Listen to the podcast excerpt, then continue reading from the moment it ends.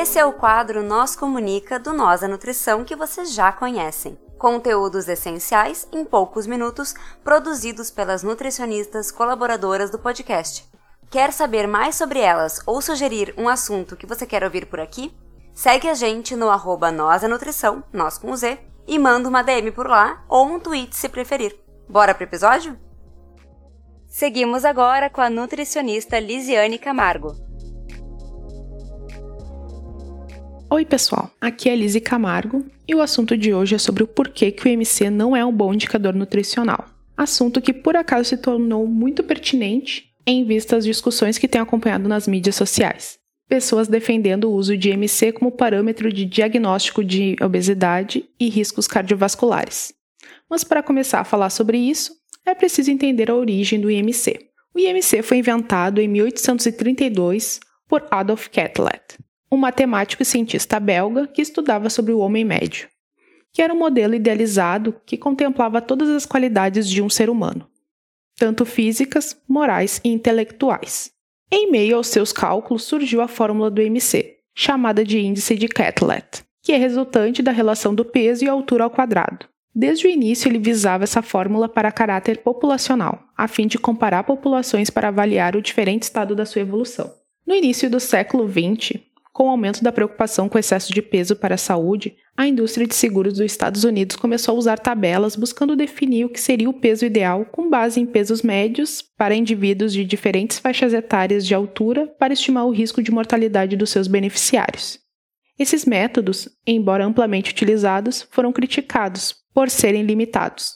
Entretanto, a partir da década de 70, mesmo sem a fórmula ter objetivos biomédicos, o IMC começou a ser usado em estudos epidemiológicos para identificar o percentual de indivíduos com desnutrição, sobrepeso e obesidade, e passou a se chamar Índice de Massa Corporal, como conhecemos atualmente. Já nos anos 90, com o aumento das doenças crônicas não transmissíveis, o IMC se tornou padrão internacional e foi adotado como preditor oficial de sobrepeso e obesidade pela Organização Mundial da Saúde, sendo utilizado até hoje. É interessante citar que no final dos anos 80, alguns autores sugeriram abandonar totalmente o uso do IMC em seus estudos de obesidade mas como não tinha um outro indicador tão simples, conveniente e com tantos bancos de dados disponíveis, seguiram usando o IMC em estudos epidemiológicos. Na década de 90 já se sugeria separar o IMC em índices de massa magra e massa gorda para superar a limitação do IMC.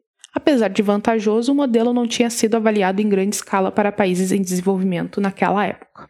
Importante salientar que a pesquisa de Catlett foi realizada apenas na população europeia da época, então, além das suas limitações iniciais, já percebemos que desde o início houve uma modificação do seu uso, hoje ainda sendo usada como parâmetro normativo que também opera como princípio moral, promovendo culpa e estigma daqueles que estão fora do padrão proposto.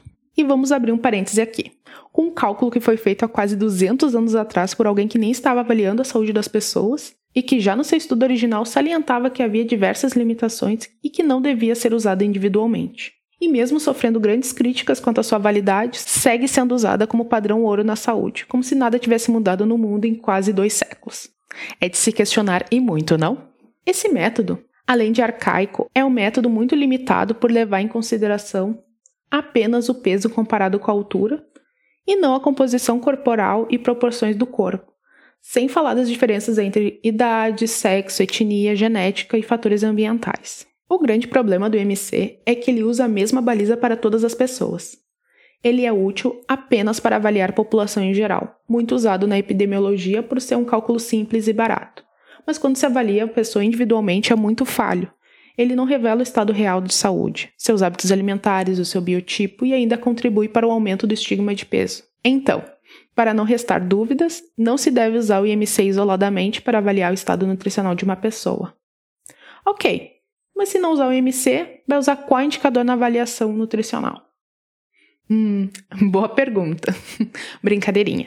Tem vários métodos que podem ser usados, como o próprio histórico de peso da pessoa e seu set point, o que seria a nossa faixa de peso mais estável, mantida por mais tempo na nossa vida, o nosso ponto de equilíbrio em questão de peso, as circunferências também podem e devem ser usadas, principalmente a da cintura e do quadril, para avaliar o risco cardiovascular, e o da panturrilha para idosos para avaliar reserva muscular e indicador de sarcopenia. Pode-se usar as dobras cutâneas e bioimpedância para avaliar a massa muscular e a adiposidade.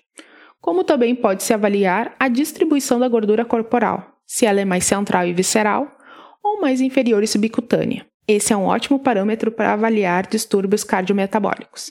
Pode-se usar para complementar também a densitometria, conhecida como DEXA, exames bioquímicos, fotos e roupas para autocomparação, entre outros muitos métodos. Já existem diversos estudos apontando para as falhas e limitações do IMC, especialmente quando se usa como medida para diagnosticar sobrepeso e obesidade, pois a composição corporal pode ser altamente variável entre diversas pessoas e elas terem o mesmo IMC. Além disso, o IMC é ainda menos confiável em pessoas mais jovens, como crianças e adolescentes, que ainda estão em fase de crescimento, em mulheres por terem naturalmente mais gordura corporal do que os homens, e em idosos que fisiologicamente vão ter um aumento da massa gorda. Já vi muita indicação de dieta restritiva para essas populações com base apenas no MC, e isso é muito irresponsável. Muito mais importante do que a relação do peso e altura de alguém é a avaliação da composição corporal para a avaliação real do estado nutricional, especialmente para investigar desnutrição e obesidade. Até mesmo a composição da perda de peso após dietas restritivas na cirurgia bariátrica ou obesidade sarcopênica, e no envelhecimento para avaliar sarcopenia e osteoporose. Além disso, é importante observar o grau e o tipo de adiposidade, como citei anteriormente, o excesso de gordura visceral, que pode ser usado como indicador de riscos à saúde. Infelizmente, ainda tem muitas pessoas e profissionais da saúde que acreditam e usam apenas o IMC como indicador de saúde. Isso é péssimo, pois contribui para o aumento do estigma de peso, da culpabilização do indivíduo, do terrorismo nutricional, do comer transtornado e de transtornos alimentares além de não levar em consideração os fatores externos, psicológicos e a individualidade de cada um. O IMC só deve ser usado por profissionais da saúde como método de triagem para rastreio quando não é possível outro método, mas nunca como diagnóstico. É normal e esperado que o nosso peso e, consequentemente, o nosso IMC sofra oscilações diárias. O nosso peso pode variar de acordo com o que ingerimos de líquido, quantas vezes urinamos, do nosso hábito intestinal, se fazemos atividade física, do clima indiretamente, entre outros fatores.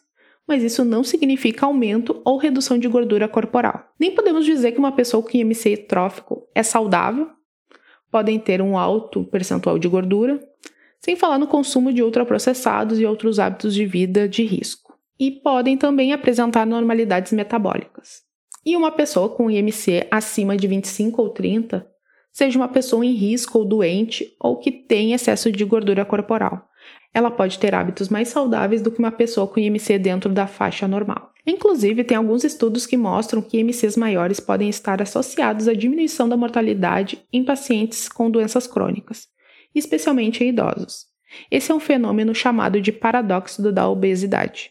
Além disso, também é um fenótipo denominado obesidade metabolicamente saudável, que compreende uma parcela de pessoas com obesidade que não têm alterações metabólicas. Outros estudos apontam para o risco de morbidade e mortalidade como uma curva em U, com menores riscos nas faixas do MC de 20 a 30, sendo os dois extremos apontados como risco, tanto o baixo peso quanto a obesidade. Já dá para perceber que os dados da literatura são bastante conflitantes e complexos. Então, avaliar o estado nutricional de uma pessoa apenas com base no IMC é errado, simplista e cruel.